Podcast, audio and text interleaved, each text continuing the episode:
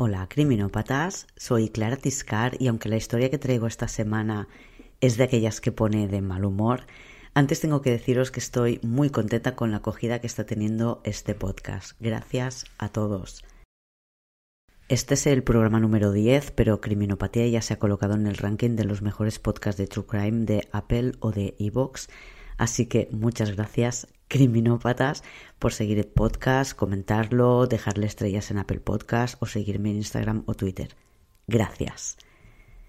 Hoy quiero hablaros de una investigación de la Policía Nacional que podría haber sido un éxito porque fue ultra rápida.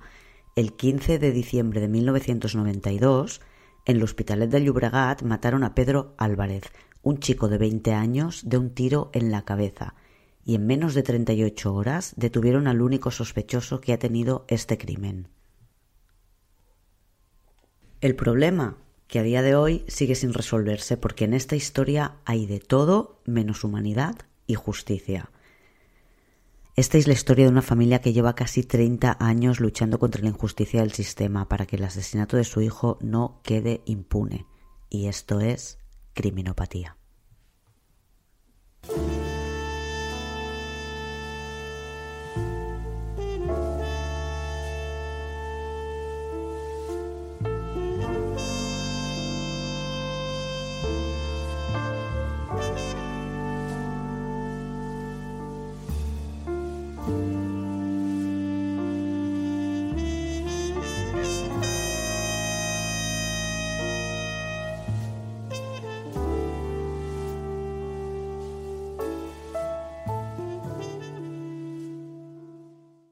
Tenemos que remontarnos al martes 15 de diciembre de 1992. Pasan unos minutos de la una de la madrugada. Son esas horas del día en las que si no te has ido a dormir todavía estás en el día anterior, que en este caso era lunes 14 de diciembre de 1992, el año de las Olimpiadas en Barcelona, y estamos justo al lado, en el Hospitalet de Llobregat. Para Pedro y Yolanda, el día 14 de diciembre es un día importante. Un 14 de diciembre, hace ya cuatro años, empezaron a salir juntos. Ella tenía solo 15 años y él 16. Hoy Pedro tiene 20 años y hace seis meses que acabó la mili. Para los más jóvenes, que sé que también me escucháis, la mili, el servicio militar, era obligatoria solo para los hombres. A los 18 19, si no recuerdo mal, te obligaban a irte nueve meses al final, al principio era mucho más tiempo, para entrenar para ser soldado y prepararte para una posible guerra en la que pudieran llamarte a filas. Y durante ese tiempo vivías sometido al código militar y te podían juzgar tribunales militares o liarte consejo de guerra. No solo es que tuvieras que dejar lo que estuvieras haciendo en tu vida para irte a la mili, es que te convertían en militar y te sometían a sus leyes. La mili dejó de ser obligatoria en marzo de 2001, hace ya 20 años. Y para llegar a eso muchos tuvieron que ir a la cárcel porque declararse insumiso era un delito y ellos eran considerados desertores. Pero volvamos con Pedro, que ya hace seis meses que volvió de la mili y está estudiando segundo curso de formación profesional de la rama de automoción. Imagino que hizo el primer año antes de la mili, se fue a la mili y ahora está haciendo el segundo curso. Además, echa horas como camarero cuando puede, pero quiere ser mecánico de motos. Ha quedado esta noche con Yolanda, su novia, para celebrar sus cuatro años de noviazgo. La hora de la cena es sagrada para la familia Álvarez Peso, la de Pedro. Todos trabajan o estudian y la hora de cenar es el único momento del día en el que coinciden todos juntos y es como obligatorio de domingo a jueves cenar en familia. Pero hoy lunes 14 de diciembre Pedro no ha ido a cenar porque está de celebración. Ella, Yolanda, vive en el Hospitalet de Llobregat, la segunda ciudad más poblada de Cataluña y una de las que tiene el ratio de habitantes por kilómetro cuadrado más alto de Europa. Una ciudad que está literalmente enganchada a Barcelona hasta el punto en que comparten calles. La noche del 14 de diciembre han quedado en la parada de metro de la Torrasa, en Hospitalet, para verse y felicitarse el aniversario. Querían ir a cenar, pero se han sentado en un banco y se les han pasado las horas volando. Ya es casi la una de la madrugada, por lo tanto es martes 15 de diciembre, y van de camino a casa de ella por la avenida de Cataluña. Pedro vive en Barcelona, en el barrio de la Verneda. En la otra punta de este Hospitalet, entre su casa y la de Yolanda y más de dos horas andando. El metro ya cerrado, así que le tocará o rascarse el bolsillo para pillar un taxi o volver andando a casa. En un ático de esa misma calle hay un vecino subido a una escalera arreglando una cortina. En otro de los edificios tenemos a una chica estudiando en su comedor. Y no muy lejos, en la calle, tres amigos celebran que uno de ellos cumple 16 años. Y nuestra pareja, Yolanda y Pedro, han empezado a discutir. Llevan andando unos metros mientras discuten. Nada fuera de lo normal. Como todas las parejas, hay veces en las que no se ponen de acuerdo la primera. Y ella, en un arranque de genio, decide cruzar la calle y pasa sin mirar. Escucha el frenazo de un coche y un grito desde dentro. ¿Tú estás loca o qué? Ella, en un acto reflejo, responde gritando ¿Qué pasa? ¿Cómo que estoy loca? El conductor, que casi la atropella, sale del coche y le pega un bofetón que la tira al suelo.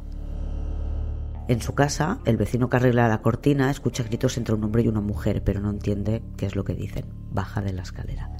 En la calle, Pedro ha corrido al lado de Yolanda y le grita al tipo del coche ¿Qué haces? ¿Por qué la tocas? Yolanda desde el suelo, mientras se levanta, ve como el hombre ha agarrado a Pedro y lo ha empotrado contra un coche que está aparcado. Creo que poca importancia se le da a esta maniobra en la investigación. Eh, decir que lo hace en cuestión de segundos es exagerar el tiempo. Ha sido muy rápido. Ella todavía está en el suelo y el tipo ya tiene a Pedro contra un coche. Le aguanta con la mano izquierda y con la derecha apoya una pistola en su cabeza. Y dispara. Y Yolanda, que ya está de pie, se encuentra cara a cara con este hombre que la mira, mira a Pedro que ha caído al suelo y dice, hostia, hostia. En el coche de este hombre hay una mujer, es más joven que él. Yolanda le echa entre 30 y 35 años, tiene el pelo oscuro, probablemente rojizo, color, color caoba, y viste una chaqueta de piel de color negro. Desde el coche ella grita, ¡vámonos!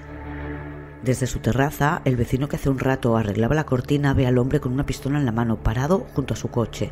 Una voz de mujer dice algo desde dentro del coche, pero él no lo entiende. El hombre de la pistola se mete dentro. Mientras, Yolanda corre por la calle en dirección al metro gritando completamente aterrorizada. El chico del cumpleaños y sus dos amigos caminan por la calle de Cortada y cuando casi están llegando a la avenida de Cataluña escuchan dos o tres detonaciones que piensan que son petardos. Siguen andando y escuchan gritar a una mujer. Ya están en la avenida Cataluña, ven a una chica rubia correr hacia ellos y un Opel Vectra de color blanco salir quemando rueda. Ahora es una calle muy distinta, pero en aquel momento, a un lado de la calle, junto a un edificio, había un solar en el que aparcaban coches y al otro lado de la calle había un club de petanca, es decir, otro solar convertido en pistas de petanca, en el que siempre daba el sol porque apenas había edificios alrededor y tenía un pequeño parque al lado, cuatro árboles y tres bancos, que era al que iban los tres amigos que han visto a Yolanda correr. Desde el ático, el vecino que hace un rato que ya se ha olvidado de su cortina, ve salir el coche a toda velocidad y escucha a Yolanda gritar, lo ha matado, lo ha matado. Los tres chicos que han visto a Yolanda venir corriendo hacia ellos se asustan. Primero se agachan, pero después se levantan y corren hasta llegar a casa de uno de ellos que vive muy cerca. Van con la idea de subir a la azotea y ver qué está pasando. Desde su ático, el vecino ve como un primer coche esquiva a Yolanda, que sigue gritando en la calle pidiendo ayuda, y como un segundo coche, un taxi se detiene junto a ella y ella sube. Cuando el taxi se ha marchado y se queda la calle en silencio, nuestro vecino escucha gemidos.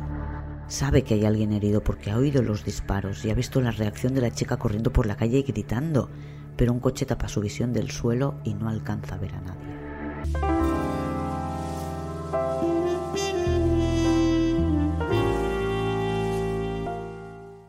El taxi ha llevado a Yolanda, que recordemos tiene 19 años, a la comisaría del Hospitalet, pero desde allí la trasladan al hospital de la Cruz Roja porque tiene una crisis nerviosa, lógicamente. El señor que ha dejado la cortina medio arreglar se ha puesto la chaqueta con la intención de bajar a la calle, pero su mujer se lo ha quitado de la cabeza. No saben qué está pasando y han escuchado algo que les han parecido disparos. Sale de nuevo a la terraza, ya con su chaqueta puesta, y ve llegar un coche, sin logotipar, un coche normal y corriente, por una calle perpendicular a la avenida de Cataluña. Un coche que se sube a la acera y del que sale un tipo con una pistola. Nuestro vecino del ático alucina, claro, otro tío con pistola, y se alegra haberle hecho caso a su mujer y no haber bajado. Y no muy lejos de allí, en una azotea de la avenida de Punén, los tres amigos que celebraban su cumpleaños miran alucinados como un policía de la secreta con pistola y walkie-talkie se acerca al herido. El vecino del ático tiene menos vistas, pero está más cerca, y escucha como el tipo de la pistola habla por su radio y pide ayuda, y entonces se da cuenta de que es policía. Pocos minutos después, llegan la ambulancia y dos o tres coches de Policía Nacional. Se llevan a Pedro, que sigue vivo porque el vecino le ha escuchado gritar o seguía vivo hace unos minutos, y los coches de policía se van detrás de la ambulancia. Nuestros tres amigos, los chicos del cumpleaños, deciden bajar a la calle. Hay un charco de sangre junto a un coche y no hay nadie vigilando. Ven una chaqueta sobre el capó de un coche y la cogen. Al mirar en sus bolsillos se encuentran el DNI de Yolanda y la reconocen, entiendo, como la chica que han visto correr hace un rato.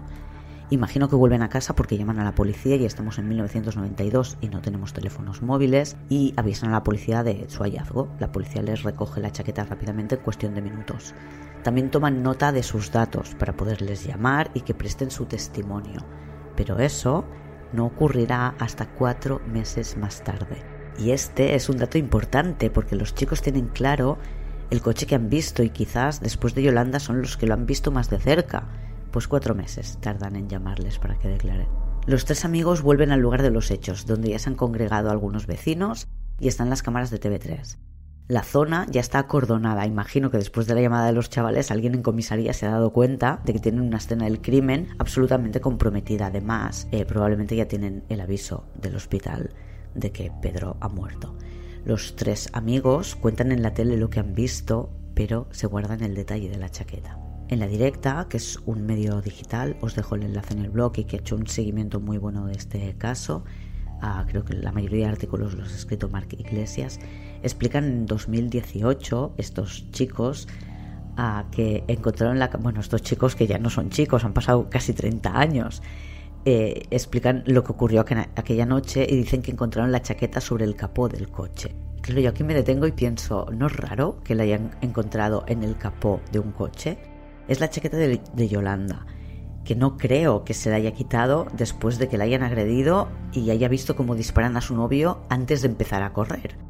Yo creo que, la, lleva, la llevaría en la mano, el tío este le pega una hostia, ella cae al suelo y con ella la chaqueta a no ser que no la soltara y cuando empezara a correr hiciera un gesto, un aspaviento así con la mano y la chaqueta saliera disparada y fuera, parara al capó del coche, a mí me parece más lógico pensar que esa chaqueta estaba en el suelo. Podría ser que los policías que han acudido a la escena o la ambulancia, pero la ambulancia estarían más por el herido que por la chaqueta, que alguien haya recogido la chaqueta del suelo y la haya dejado sobre el capó sea como sea, si alguien la ha recogido y la ha dejado sobre el capó o, ya estaba sobre el capó, lo que es cierto es que estos tres amigos recogen la chaqueta y se la llevan de la escena del crimen sin que nadie se lo impida. En los medios los testigos dicen que han escuchado dos o tres detonaciones y tampoco, después lo vemos, encuentran balas como para certificar que han habido tres detonaciones. Por tanto, también podríamos pensar que la escena del crimen alguien además de estos chicos, la ha comprometido y se ha llevado balas o vainas de estas balas.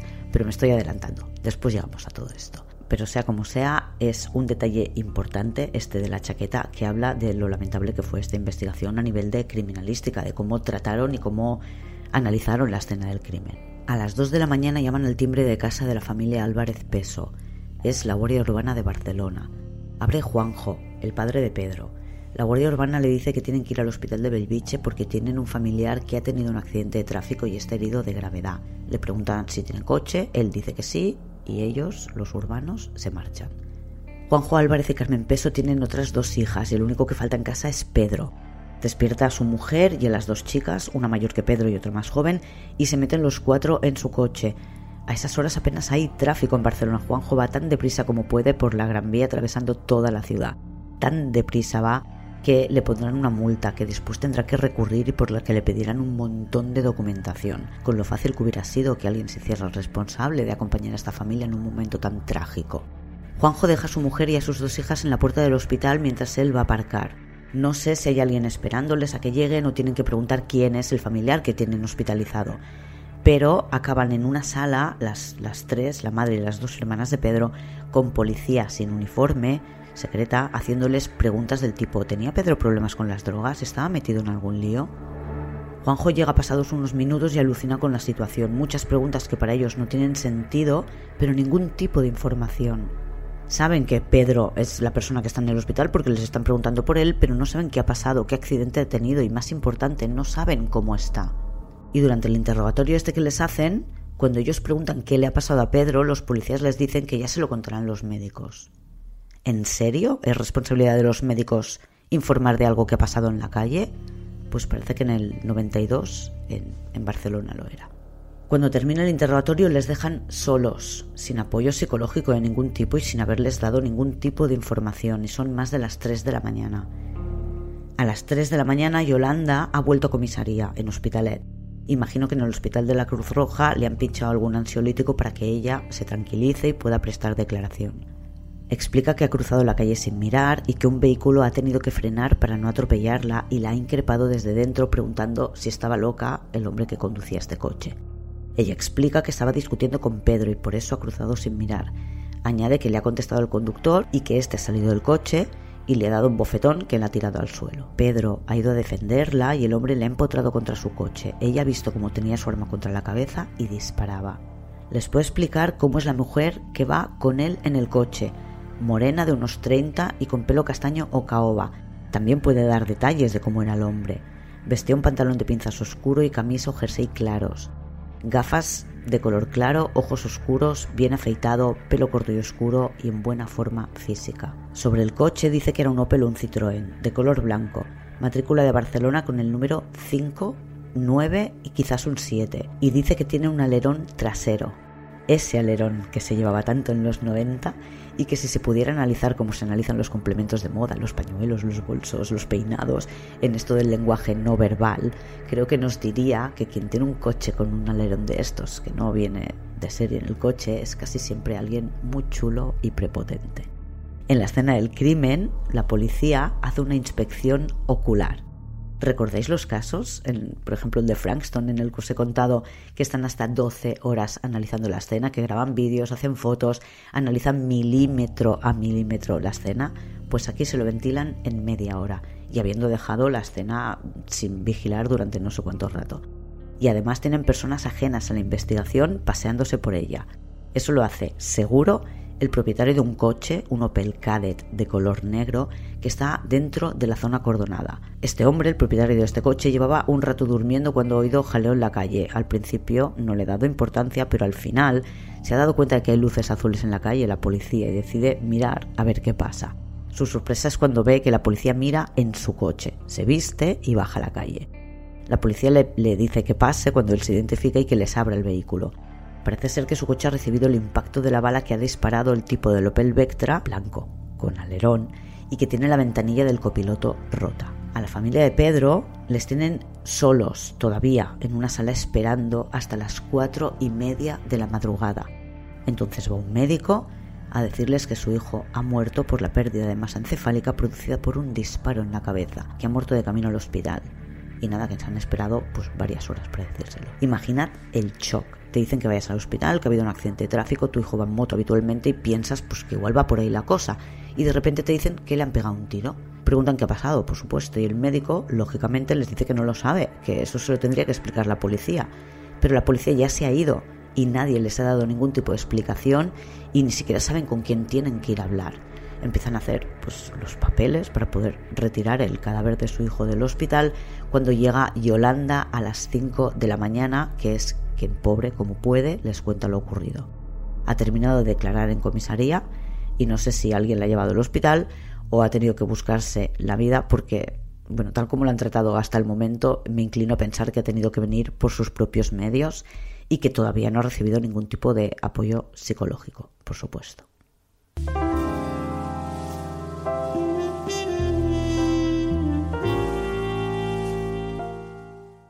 Volvamos un poco atrás en el tiempo a la escena del crimen. Hemos dejado al propietario del Opel Cadet negro abriendo el coche para la policía. Tiene la ventanilla del copiloto rota en la esquina superior izquierda. Junto al coche hay un charco de sangre. Dentro del coche, bajo el volante, cerca de los pedales, encuentran una bala. Fuera, a 420 centímetros del coche, encuentran la vaina de esta bala. Lleva la inscripción 9-P SB-T 89. Ahora os cuento lo que significa. El propietario del Opel Cadet escucha como uno de los policías que está haciendo la inspección ocular técnico policial le dice a otro, esto lo ha hecho uno de los nuestros.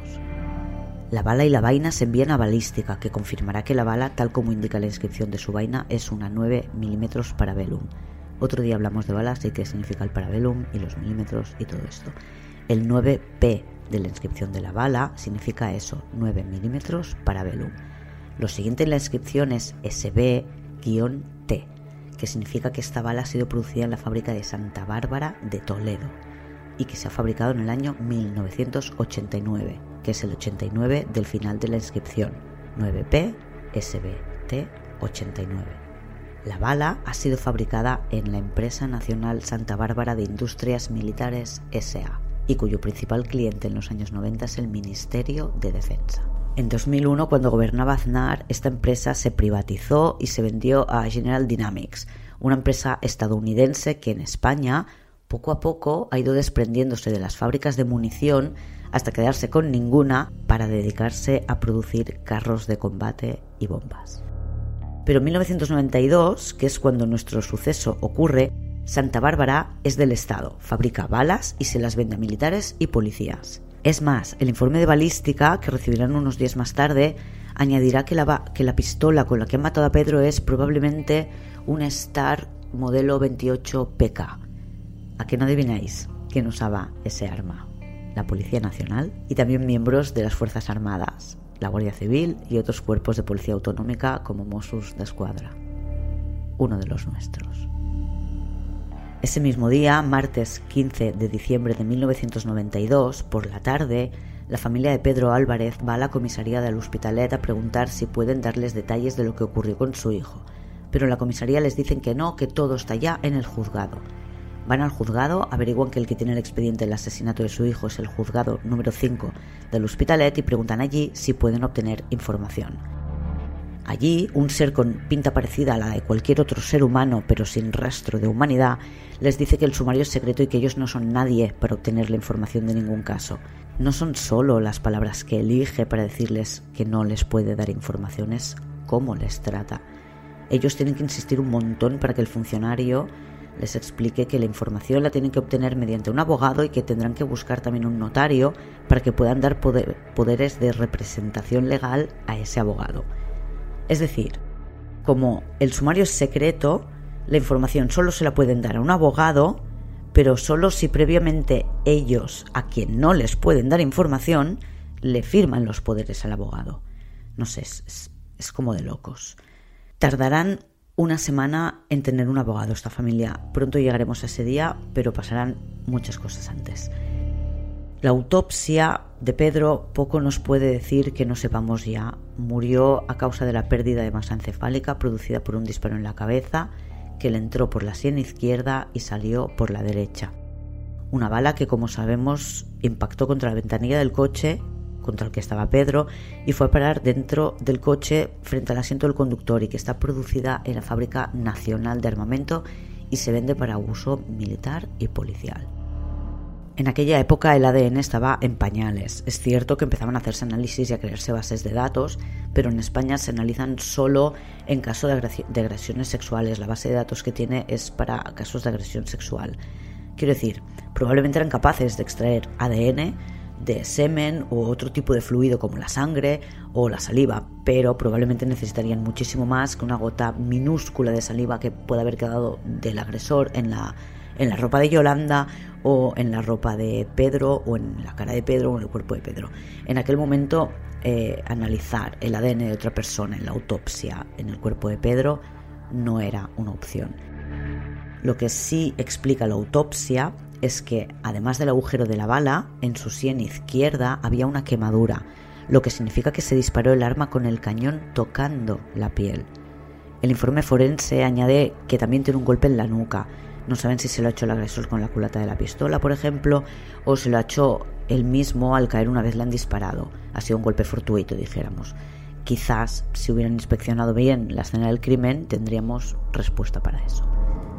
Más allá del informe de la autopsia, deducimos que el que dispara es diestro, porque dispara al lado izquierdo de la cabeza de Pedro, estaban cara a cara, y el lado izquierdo de Pedro es el que queda en el lado de la mano derecha del agresor.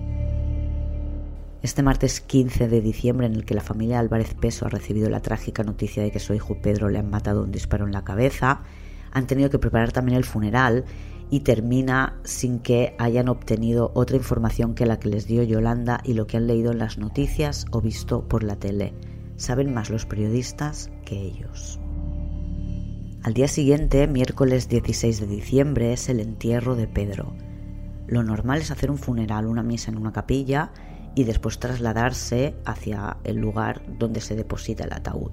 Decimos enterrar por tradición, pero en Barcelona los cementerios, supongo que como muchos otros sitios, son paredes verticales, no se entierran. Sea como sea, en, es en ese momento, que no suele ser muy largo, pero sí muy emotivo, en el que la policía decide que es el mejor momento para llevarse a Yolanda. La sacan del entierro de su novio y se la llevan. Es media mañana. Ella no lo sabe, pero va a enfrentarse a una rueda de reconocimiento porque están a punto de detener a alguien. El 16 de diciembre de 1992, a las 3 y cuarto del mediodía, exactamente 38 horas después de haberse cometido el crimen, la policía detiene a su principal sospechoso. No se puede decir que la investigación no fuera rápida, ¿verdad? Repasemos lo que tenían.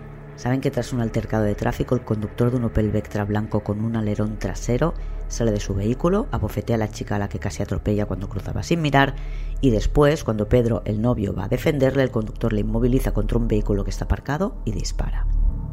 Alguien había llamado a la policía cuando ocurrieron los hechos, por eso el secreto llega tan rápido. Fue una vecina, una chica joven que estaba estudiando cuando escuchó los disparos. Oyó el balcón y vio cómo el hombre del coche blanco guardaba la pistola y se metía en el coche.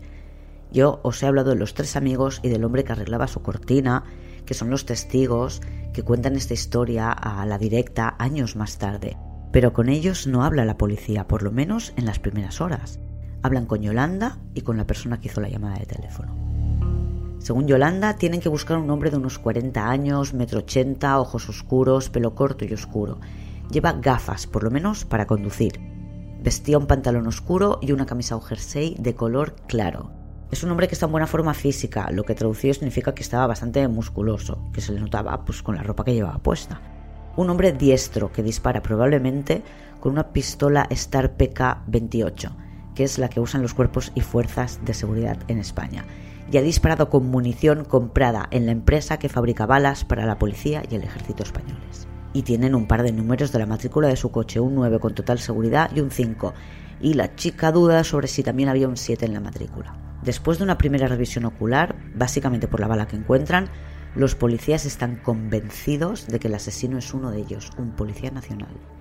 Y así lo recoge la policía en el documento que entregan al juzgado número 5 del Hospitalet de Llobregat el 16 de diciembre de 1992, y que es una ampliación de lo que ya habían entregado el día antes. En este documento dice textualmente, cito, por la forma en la que se sucedieron los hechos, el arma usada, probablemente el modelo PK, la munición usada de la Casa Santa Bárbara del año 89 y las características del individuo, esta instrucción, basándose en estos datos, cree tener indicios suficientes para pensar que el presunto autor de los hechos sea un miembro de las fuerzas y cuerpos de seguridad. Fin de la cita.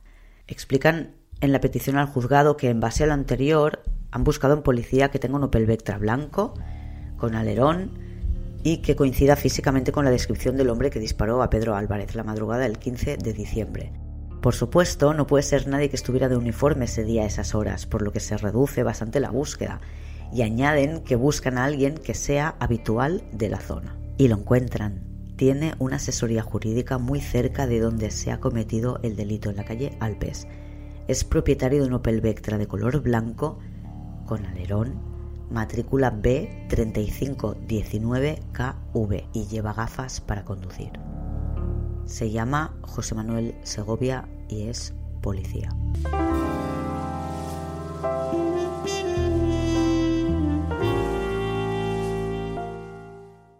¿Os acordáis de los números que había dicho Yolanda? Tenía claro el 5 y el 9. La matrícula es 3519. Dijo que quizás había un 7 y yo me pregunto, ¿puede confundir un 7 con un 1? 3519. De los cuatro números recuerda 2 seguro. Con todo esto, el juez firma la orden de detención y una orden de registro del domicilio del presunto culpable. A Yolanda ya la tienen esperando en la comisaría Vía Layetana cuando detienen allí mismo a José Manuel Segovia como presunto autor de la muerte de Pedro Álvarez. Se interviene su arma reglamentaria, una Star modelo PK que tiene allí en comisaría y le preguntan dónde está su coche para intervenirlo también, que es un Opel Vectra de color blanco con alerón y él dice que lo tenía aparcado en la ronda San Pera, eh, que no está demasiado lejos de Vía Layetana. En casa del detenido, que vive en Hospitalet de Llobregat, encuentran un revólver del calibre 38. Seis fundas para este revólver, sobaquera, tobillera para los gemelos, algunas repetidas y con cambio de color, como informa Carlas Porta en, el, en, Crims. Una funda, una funda para pistola de 9 milímetros completa la colección de fundas. Encuentran un montón de munición del calibre 38, unas 200 balas he calculado, y cajas con munición de 9 milímetros tiene también una caja vacía de pistola Star PK con sus instrucciones, pero no tiene esa pistola en su casa. No sé si podría ser la caja de la pistola reglamentaria que debe guardar en comisaría o es que tiene otra pistola igual a la oficial. Funda, como he dicho, para esta 9 milímetros sí que tiene.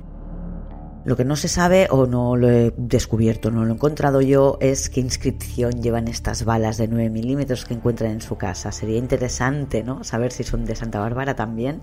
Si fuera así, ¿se pueden sacar de comisaría? Pues para hacer prácticas de tiro o para lo que sea. Eh, podría ser que esto ocurriera. La jueza Magaldi, que es la titular del juzgado número 5, según informa Marc Iglesias en la directa, os pongo el enlace en el blog, la noche del 16 de diciembre se traslada a la comisaría de Vía Layetana para supervisar la rueda de reconocimiento. Por la noche, la noche del 16 de diciembre. Es decir, no sé si lo recordáis, pero a Yolanda se la han llevado a media mañana, en medio del entierro de su novio. Y la tienen 12 horas esperando en comisaría antes de la rueda de reconocimiento. Y también espera la estudiante que avisó a la policía. La rueda de reconocimiento es una de las cosas que más se ha puesto en cuestión en esta investigación. Dicen que incluso es inconstitucional, por un montón de razones, entre ellas precisamente porque hacen esperar a Yolanda muchísimas horas para hacer esta rueda de reconocimiento, a la que ella no sabía que iba cuando se le llevan del entierro de su novio, a la que no va asistida por ningún letrado ni ningún profesional. Por otro lado, em, ¿hace falta de verdad llevársela al cementerio para después hacerla esperar 12 horas? No hay nadie, decía, ofreciendo asistencia legal a Yolanda en esa rueda de reconocimiento, tampoco asistencia psicológica. ¿eh?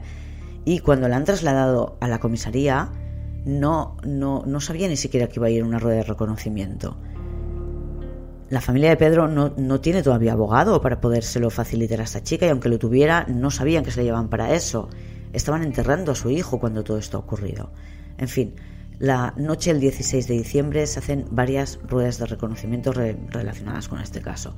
La primera es para identificar físicamente al sospechoso. Yolanda lo reconoce y le identifica bien la primera vez que le preguntan. De entre cinco hombres, señala el número cuatro, que es José Manuel Segovia, el detenido como presunto culpable.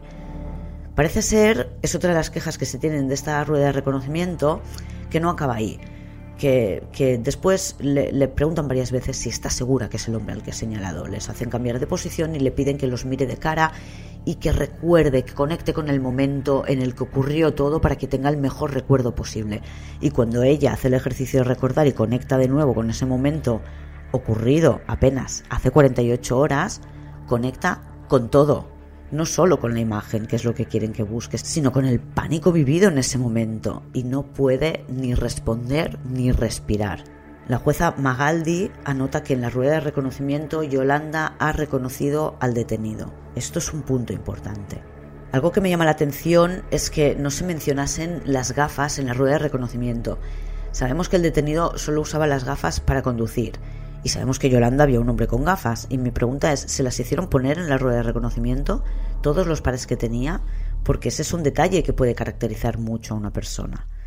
Después de esta primera rueda de reconocimiento de Yolanda, en la que ella ha acabado muy nerviosa, hacen pasar a la otro testigo, la que llamó la policía, que no reconoce a ninguno de los hombres. Cuenta que no les vio en la cara, que estuvo todo el rato de espaldas y que le vio medio de lado cuando se metía en el coche, pero que de todos modos le parecen todos demasiado jóvenes. Y después de esta primera rueda de reconocimiento llega la segunda.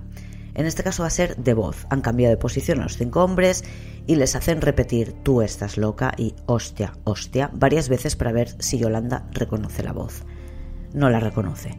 Entre otras cosas porque nadie grita en la rueda de reconocimiento y dos noches atrás el hombre que disparó gritaba. Y podría ser también que Yolanda estuviera agotada, es una idea. El día 15 a la una y cuarto de la madrugada matan a su novio. Ella pasa toda la noche entre comisaría y hospital. El día 16, cuando lo está enterrando, la policía se la lleva, la hace esperar 12 horas y de noche ya la pone entre una rueda de reconocimiento. ¿Cuántas horas habrá dormido Yolanda desde que todo esto empezó? El detenido duerme esa noche en los calabozos de la comisaría de Layetana. Al día siguiente, 17 de diciembre de 1992, le llevarán al juzgado de instrucción número 28 de Barcelona su titular, Antonio Viejo, le interroga. En el interrogatorio, el acusado dice que no tiene nada que ver con el asesinato de Pedro Álvarez, que la tarde del día 14, lunes, estuvo trabajando en su asesoría jurídica haciendo entrevistas a unas candidatas para un puesto de trabajo y que después fue al hospital de Belviche para acompañar a sus hermanas y visitar a su madre que estaba allí ingresada. Dice que a las 11, después de llevar a una de sus hermanas a casa, ya estaba en la suya durmiendo con su mujer. Este hombre además tiene fama de mujeriego, se le conocen varias aventuras, pero él niega que tenga amantes. Dice que tuvo una historia una vez que es agua pasada y lo califica de anécdota en su matrimonio. Supongo que no debe ser una anécdota de esas que haga reír a la pareja. Le preguntan también si es un hombre violento y dice que no, que es tranquilo y bastante frío. Y cuando le preguntan por sus pistolas, dice que la de la comisaría no la ha disparado por lo menos en seis u ocho meses. Y aquí quiero hacer una pausa a él no le hacen pruebas para ver si ha disparado. La prueba está reactiva de pólvora. Solo han pasado 38 horas desde el disparo cuando le detienen. Si le hubieran hecho esa prueba y hubiera disparado, habrían encontrado rastros de pólvora. Pero no le hacen la prueba. Y cuando le preguntan por el arma que tiene en casa, dice que es legal y que nunca sale a la calle con ella. Y digo yo, sigue siendo cosecha mía esto. Si tiene un revólver y siete fundas, ¿para qué son si no las saca de casa? Se hace pases de modelos con pistola y funda frente al espejo y mira cómo le quedan. ¿Y las 200 balas, para qué son? ¿Para hacerse un collar? El juez Antonio Viejo decreta el secreto de sumario por, cito el auto textualmente, dada la gravedad de los hechos, la necesidad de asegurar las pruebas que permitan fijar con claridad y precisión las personas que hayan participado o las huellas o vestigios del delito. Fin de la cita. Y como considera, cito de nuevo, que hay indicios o motivos de naturaleza plural que permiten presumir la autoría, fin de la cita, el magistrado ordena prisión provisional incomunicada y sin fianza para José Manuel Segovia. El detenido es trasladado a la cárcel y su expediente regresa al juzgado número de del Hospitalet. La jueza Magaldi, titular de ese juzgado, la que estuvo presente en la rueda de reconocimiento, lleva la contraria al juez del juzgado de guardia de Barcelona, Antonio Viejo, y esa misma noche levanta el secreto de sumario. Debe haber alguna especie de pique entre los jueces porque las razones que da la jueza Magaldi para levantar el secreto de sumario son precisamente las mismas que utilizaba el juez viejo para decretar el, sumer, el secreto. Cito textualmente, dada la gravedad de los hechos y habiéndose practicado las oportunas y perentorias diligencias que permiten fijar con claridad y precisión a las personas que han participado y las huellas o vestigios del delito, resulta procedente levantar el secreto total de las actuaciones por, por parte de las partes personadas. lee la facilidad de redacción que tiene la gente de leyes. Es decir, en primer lugar, el juez consideraba que había que proteger la investigación para que no se estropearan las pistas y lo que entiendo de la respuesta de la jueza Malgaldi es que considera que todo se ha hecho tan bien que ya no hay riesgo para la investigación y que está todo tan claro que puede levantarse el secreto de sumario. Y con esto es cuando todo el mundo se entera de que el detenido es un policía. Y la investigación continúa porque han intervenido su coche y su pistola y tenemos que esperar a ver qué dice el análisis de balística que tarda una semana en estar listo. Y en una semana el hasta ahora principal sospechoso volverá a estar libre. ¿Por qué? Pues porque la investigación se va a complicar un poco. Pero eso es la segunda parte de esta historia y os la contaré la semana que viene porque quiero dedicarle el tiempo que necesita para poderla contar bien. Si queréis estar en contacto conmigo entre semana, podéis seguir Twitter, Instagram o Facebook en arroba criminopatía. Hasta la semana que viene, criminópatas.